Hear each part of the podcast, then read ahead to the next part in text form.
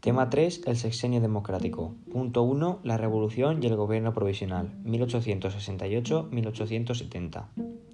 A partir de 1866 comienza un periodo de crisis que provocó una inestable situación política. Hubo una crisis financiera, las inversiones ferroviarias no eran rentables y el valor de las acciones cayó estrepitosamente. También cayeron minas. Una crisis industrial causada por el encarecimiento del algodón debido a que Estados Unidos estaba en guerra y les escaseaba el producto y una crisis de subsistencias provocada por las malas cosechas y el aumento del precio del trigo. Ante esta situación, ante esta situación y revueltas, el gobierno moderado tan solo reprimió las protestas, cerró las cortes y gobernó por decreto. La iniciativa conjunta de la oposición, materializada en el Pacto Ostende, acabó en un levantamiento contra el gobierno y la propia monarquía. Punto 1.1 La Revolución Gloriosa. El 18 de septiembre de 1868, la escuadra concentrada en la bahía de Cádiz al mando del brigadier Topete inició la revuelta con, el apoyo del general Prim. Un día más tarde se unió el general Serrano e hicieron público su lema, Viva España con honra. Junto con el lema vino un manifiesto en el cual se denunciaba la corrupción política, se anunciaba la formación de un gobierno profesional y la convocatoria de, de cortes constituyentes por sufragio universal. La sublevación se extendió por toda la península. El 28 de septiembre, la batalla de Alcolea entre las fuerzas gubernamentales y las sublevadas significó el desastre de las tropas borbónicas, llevó a la dimisión del gobierno y provocó el exilio de la reina Isabel II a París, donde contaba con el apoyo de Napoleón III y Eugenia de Montijo.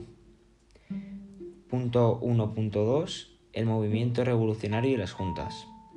Al mismo tiempo que se producía el levantamiento militar, el pueblo también se levantó en múltiples ciudades, con una gran participación de demócratas, progresistas y republicanos, que formaron juntas revolucionarias.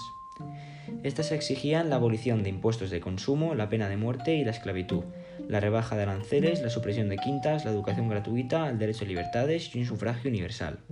Los dirigentes progresistas Prim y Serrano identificaron la revolución como un movimiento desde arriba que se limitaba al cambio de régimen. Punto 1.3.3. El gobierno provisional. Se nombró un gobierno provisional, con cinco progresistas y, cuatro unionistas, con Prim como jefe de ejecutivo y Serrano como nuevo regente del reino. Estos disolvieron las juntas, frenaron la revolución y restablecieron el orden, también promulgaron decretos democratizadores y se suprimieron los consumos. Además, se convocaron elecciones con un sufragio universal masculino para mayores de 25 años, dejando votar a 4 millones de españoles. En diciembre del 68 se celebraron elecciones para ayuntamientos y diputaciones, en las cuales los republicanos ganaron en 20 capitales. En enero de 1869, las elecciones a Cortes dieron la victoria a la coalición gubernamental de progresistas, unionistas y demócratas monárquicos, aunque también aparecieron dos minorías, carlistas y republicanos. Punto 1.4. La Constitución de 1869. En 1869 se elaboró la Constitución de, del 69, obvio, cuando nunca se llegó, eh, aunque nunca se llegó a aplicar. Fue de las más democráticas de su época. Incorporaba los derechos de reunión, asociación, manifestación, etc. Se establecía el sufragio universal masculino y la libertad de enseñanza. También se daba libertad religiosa, aunque el Estado mantenía su confesionalidad católica. Además se establecía la soberanía nacional y las cortes bicamerales. Por otro lado, el poder ejecutivo se establecía independientemente y se reformó el sistema de gobierno de las provincias de ultramar, Cuba y Puerto Rico, para incorporarlas a la Constitución. Por último, se, impulsó la descentralización de ayuntamientos. La reforma más polémica fue la de la monarquía parlamentaria. Con esta, solo las cortes podían hacer leyes y el monarca dejaba de tener su derecho a veto. Proclamada la Constitución, el regente recayó en el general Serrano, mientras que general Prim fue designado jefe de gobierno. Punto 1.5. El auge del republicanismo. Los republicanos se, dividieron en dos tendencias, unitarios y federales.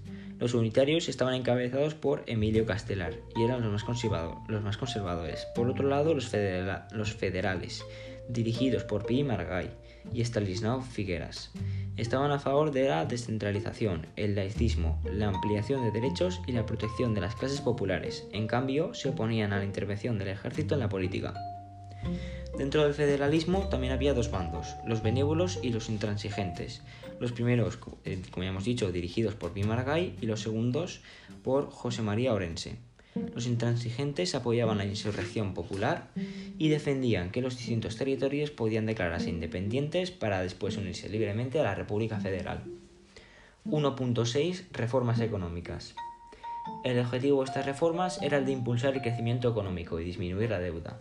Con estas reformas se suavizó el proteccionismo a los productos nacionales, se introdujo el librecambismo y se abrió la economía al exterior. Esto puso en contra a las industrias algodoneras catalanas y a los productores de cereales. Por otra parte, se realizó una reforma fiscal que añadió impuestos directos, suprimió los impuestos de consumo y unificó la moneda, siendo esta la peseta. Además, se aprobó la ley de minas, que desamortizó el suelo. Punto 1.7. Dificultades de la regencia, de 1869 a 1870. Desde su inicio, el gobierno contaba con el rechazo de los carlistas y de los moderados. Estos últimos querían el regreso de la monarquía borbónica y estaban liderados por Cánovas del Castillo. Además, el desencanto de los republicanos federales provocó levantamientos. Por otra parte, también habían conflictos con las clases populares. Los campesinos buscaban un reparto de las tierras y en las ciudades se oponían a los consumos, las quintas y el aumento de los precios. Por otra parte, los obreros exigían mejoras en salarios y condiciones laborales. Finalmente, en 1868 comenzó un movimiento independentista en Cuba, que desembocó en una guerra de 10 años.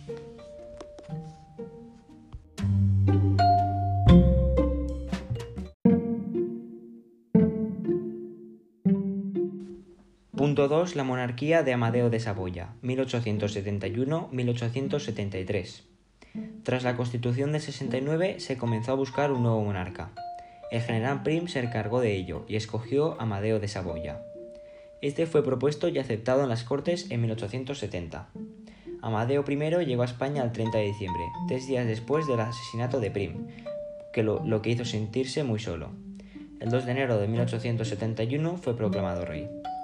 Desde el comienzo se presentaron diversos problemas. Primero, las clases sociales no aceptaron a la corona, ya que seguían viendo frustradas sus aspiraciones. Además, la aristocracia isabelina y los moderados también se opusieron. Una parte del ejército no expresó su fidelidad y la iglesia expresó su hostilidad a Amadeo I. Finalmente los carlistas lo rechazaron y comenzaron la Tercera Guerra Carlista. 2.1 Inestabilidad política. Serrano presidió el primer gobierno de Amadeo I, compuesto por unionistas, progresistas y demócratas. Posteriormente, este partido se fragmentó. El Partido Constitucional, dirigido por Sagasta, agrupó a los progresistas más conservadores y ex-unionistas, y trataba de acabar con la revolución. Por otro lado, el Partido Radical de Ruiz Zorrilla, con progresistas y demócratas que buscaban una mayor democratización con el apoyo de los republicanos. Esta lucha provocó una gran inestabilidad. En dos años se formaron seis gobiernos y se convocaron tres elecciones. Los personalismos, el fraude y la abstención popular demostraron la débil democracia. Finalmente, la coalición gubernamental, radicales, constitucionales y demócratas se desintegró. 2.2 Los movimientos contra la monarquía. La monarquía tuvo que aguantar fuertes movimientos de oposición.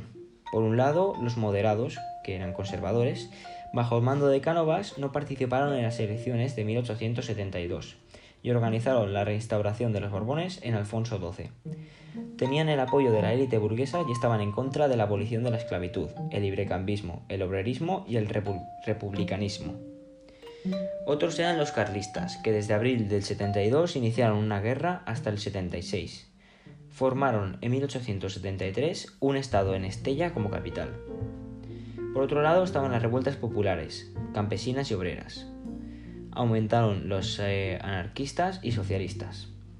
Y ya por último, en Cuba comenzó la, insurrección en 1868, conocida como el Grito de Yara, que desembocó en una guerra de 10 años. Ante todas estas oposiciones, más, más la de los republicanos, Amadeo de Saboya renunció al trono el 10 de febrero de 1873.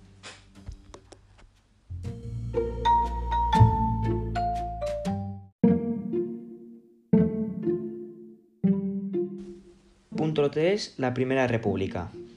Se formó un nuevo gobierno, presidido por Pi Margay, cuyo lema era Orden y Progreso. Este gobierno elaboró una constitución la Constitución de 73, que estaba inspirada en la de 69. Esta establecía garantías, derechos y libertades, la soberanía popular con sufragio universal y unas cortes bicamerales. También separaba la Iglesia del Estado y prohibía la subvención a cualquier religión. No obstante, el cambio más radical fue en la, eh, estructura del Estado. definía la República Federal y la nación pasaba a componerse de 17 estados, incluyendo Cuba y Puerto Rico.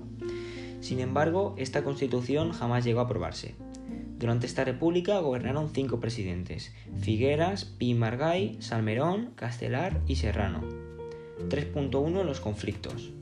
Con la proclamación de la República se dio comienzo a la Tercera Guerra Carlista. Por otra parte, la guerra en Cuba, que había, sido iniciada en 1868, continuaba extendiéndose y la República fue incapaz de frenarla. El cantonalismo fue el conflicto más grave. Era un fenómeno complejo en el que participaron intransigentes, internacionalistas y grupos populares. Se proclamaron cantones independientes, con sus propias estructuras de gobierno y su propia legislación, pudiendo así aplicar las reformas sociales que ellos buscaban. El 12 de julio de 1873 se proclamó el Cantón de Cartagena, que desencadenó múltiples cantones independientes por el resto de España. Ante esta presión, el presidente Pir Margay se opuso a sofocar la revuelta y dimitió, dando su puesto a Salmerón. Este, en cambio, consiguió sofocar el movimiento cantonalista, pero más tarde dimitió al negarse a firmar dos penas de muerte cantonalistas. Le sucedió Emilio Castelar, republicano unitario que cerró las cortes y gobernó por decreto. No obstante, esto enfadó a los federales, que cuando reabrieron las cortes le retiraron su confianza. 3.2 Liquidación de la República. Tras la derrota de Castelar se produjo el golpe de Estado del general Pavía, el 3 de enero de 1874. De esta manera, el poder pasó a una coalición de unionistas y progresistas, dirigida por el general Serrano, quien impuso un régimen autoritario. Sus actos más destacados son disolución de cortes, suspensión de libertades, y censuró, ilegalización de federales, prohibió la internacional y suspendió ayuntamientos y diputaciones. Además, trató de atraer a los, conservadores, pero estos optaron por el retorno de los Borbones. Así pues, el 29 de diciembre de 1874, el general Martínez Campos encabezó un pronunciamiento en Sagunto, que proclamó rey de España Alfonso XII, hijo de Isabel II.